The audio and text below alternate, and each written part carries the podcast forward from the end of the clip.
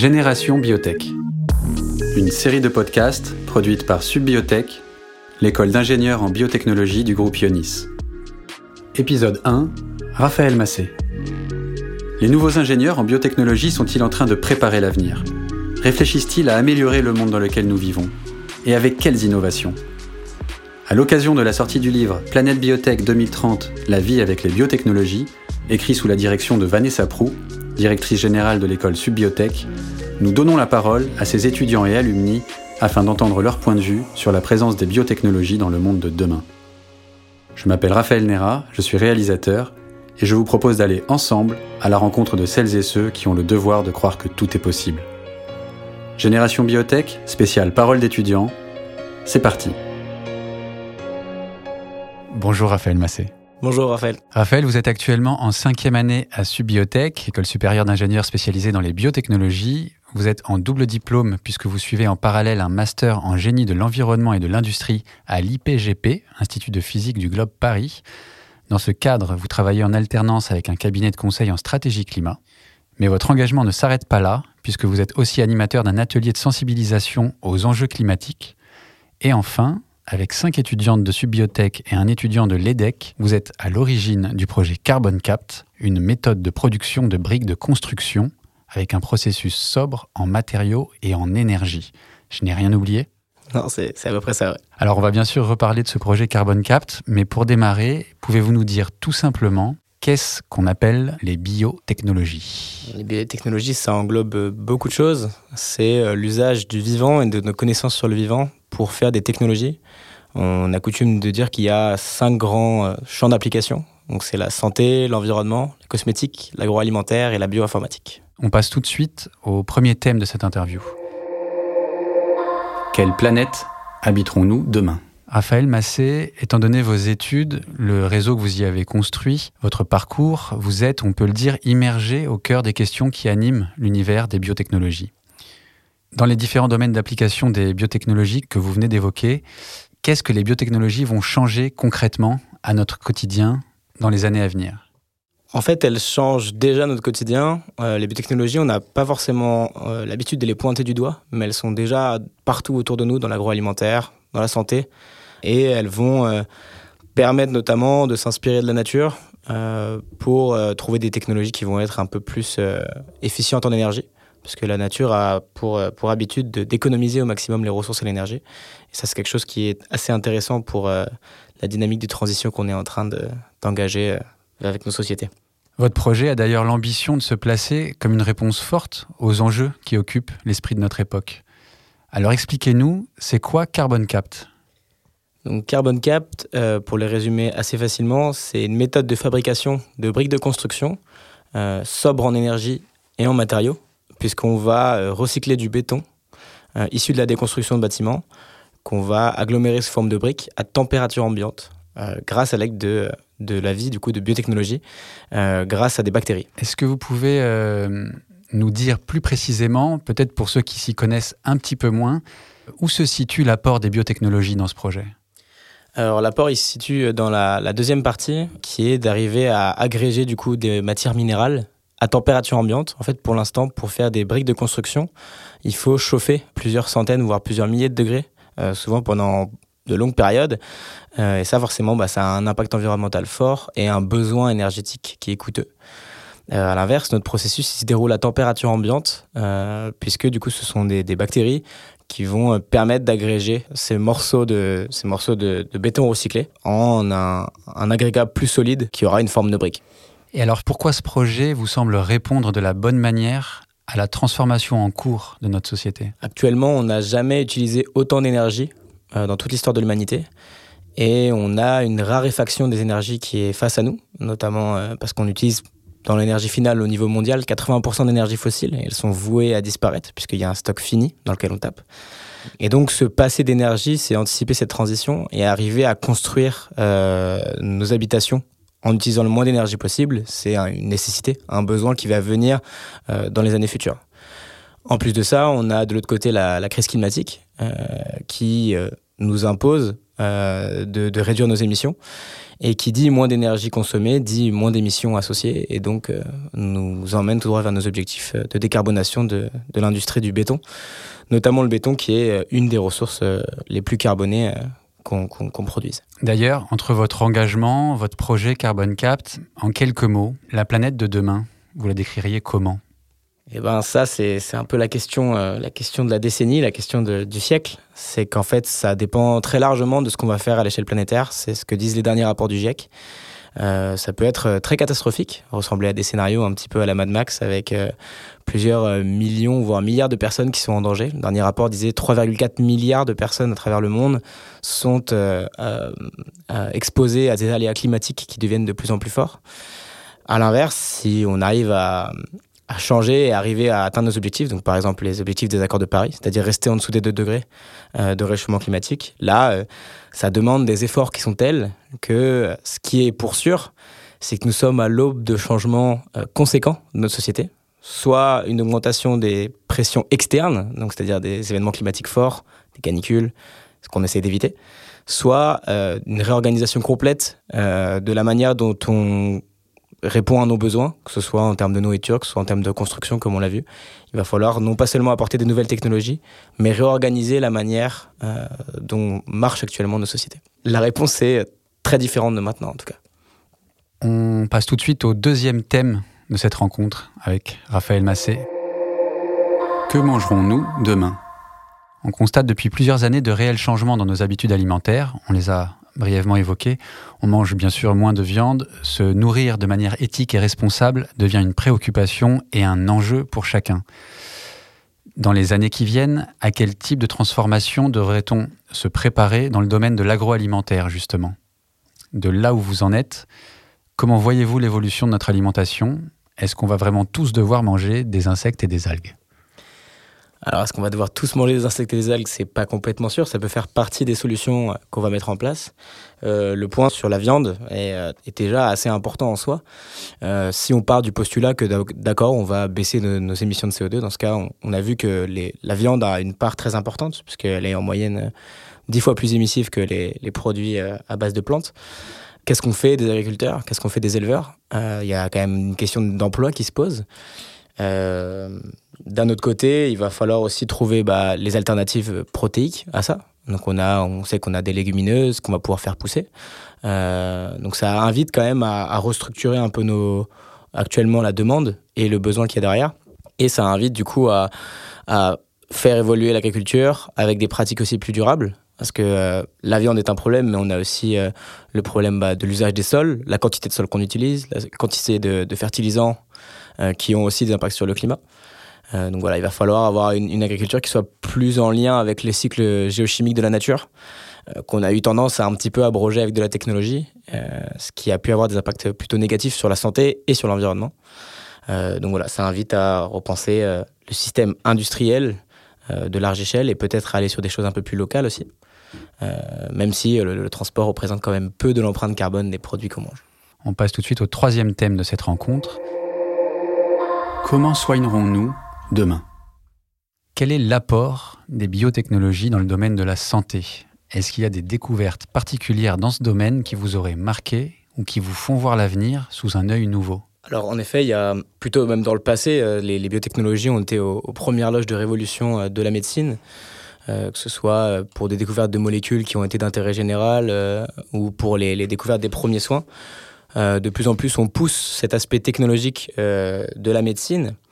Mais euh, moi, pour moi, l'œil nouveau qu'il va falloir porter, c'est comment on arrive à prodiguer des soins de base dans un monde où le climat évolue. Et en fait, il y a cette espèce de double relation entre la santé et l'environnement. Pour donner un exemple, en France, les émissions de CO2 liées au système de santé, c'est 8 à 10 des émissions françaises. Donc on se retrouve avec un système de santé qui est censé soigner les populations, qui en fait va avoir de l'impact sur les changements climatiques et donc sur les aléas climatiques et donc sur la santé des personnes. Donc on se retrouve avec un système de santé qui va avoir de l'impact sur la santé des gens, ce qui est un petit peu euh, dommage. Et euh, donc il y a ce changement à anticiper, mais aussi euh, qu'est-ce qui se passe? Est-ce qu'on est capable de, faire maintenir notre système de santé avec des températures qui montent, avec des aléas climatiques qui montent aussi? Par exemple, on observe déjà, lorsqu'il y a des feux de forêt, que les émissions de particules fines qui sont produites vont augmenter le nombre de problèmes de respiration.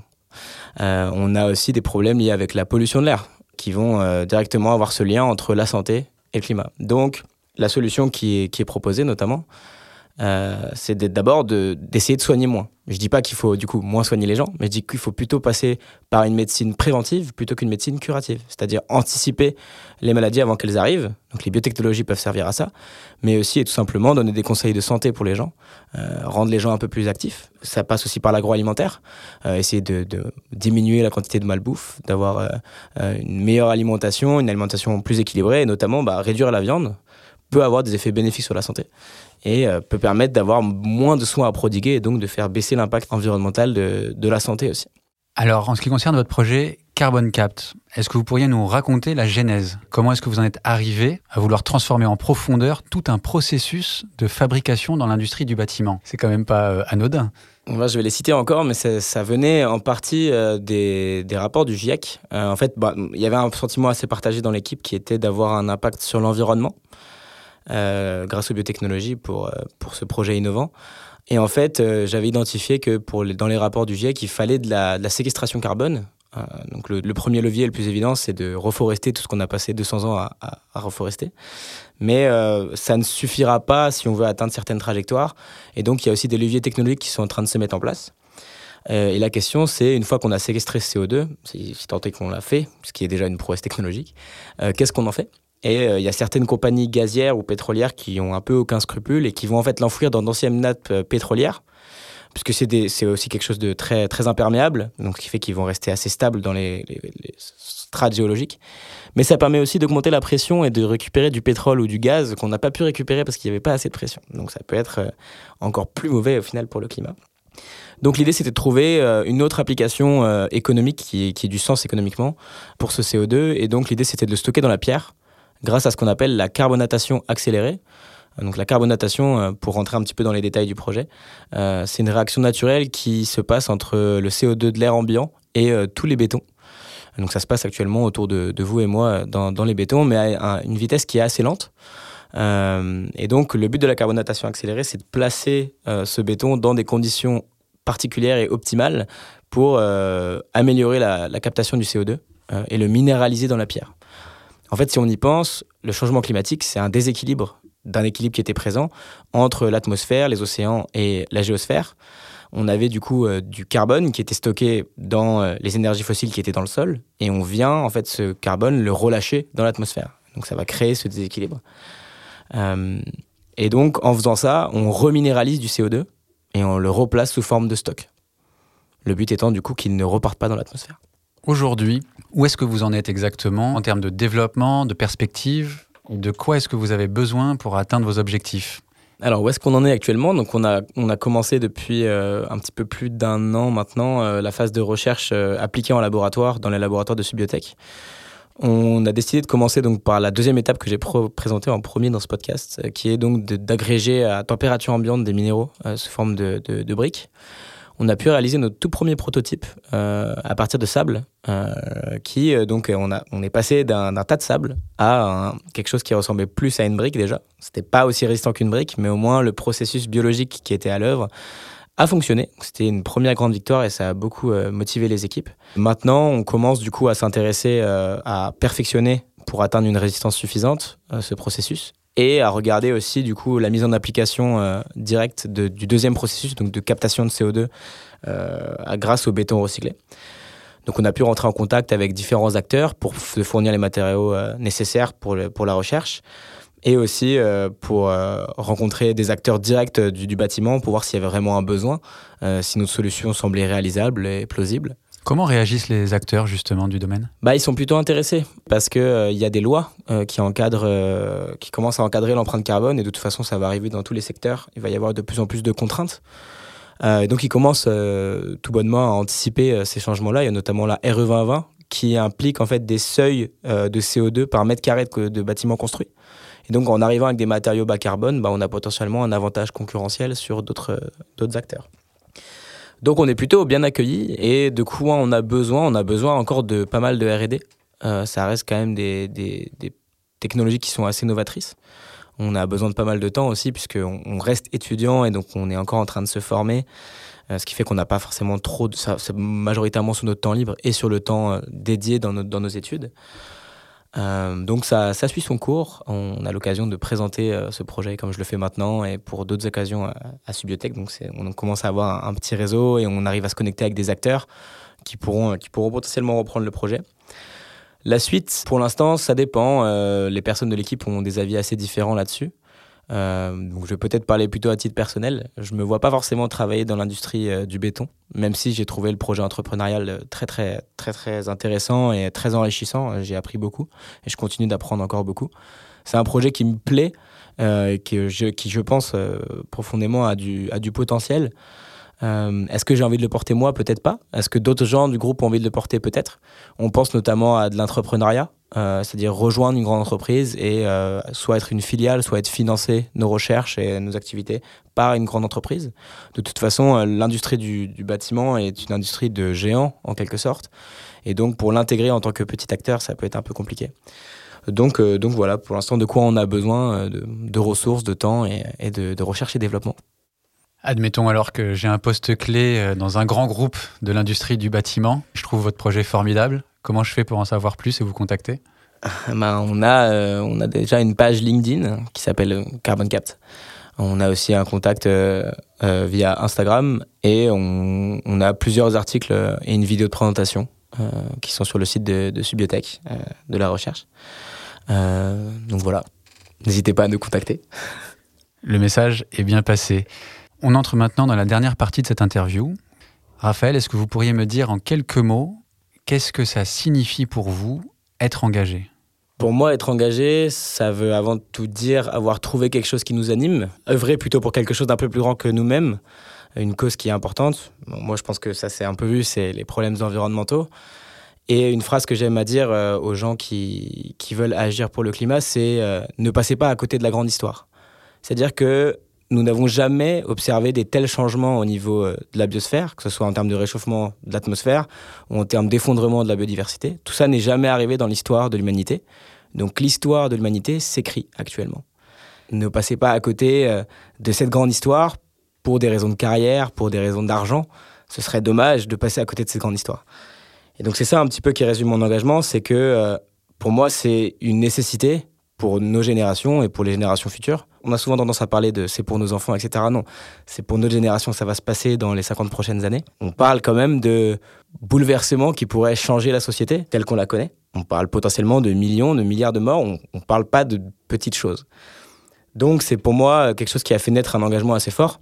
Et ça veut dire agir au jour le jour, tirer tous les leviers qui sont possibles. Et ça a fait naître une, certaine passion, une certaine curiosité qui, euh, qui me vaut ce titre d'être engagé pour le climat. Je pense que je suis conscient de tout ça et j'essaie de faire ce que je peux. Et, c'est ça des fois qu'on appelle être engagé. Merci Raphaël Massé d'avoir partagé avec nous votre parole d'étudiant et on vous souhaite bien sûr tout le meilleur pour Carbon Capt. À bientôt. Merci. Génération Biotech, une série de podcasts produite par Subbiotech, réalisée par Raphaël Nera. Direction de la communication, Céline Zoubeidi.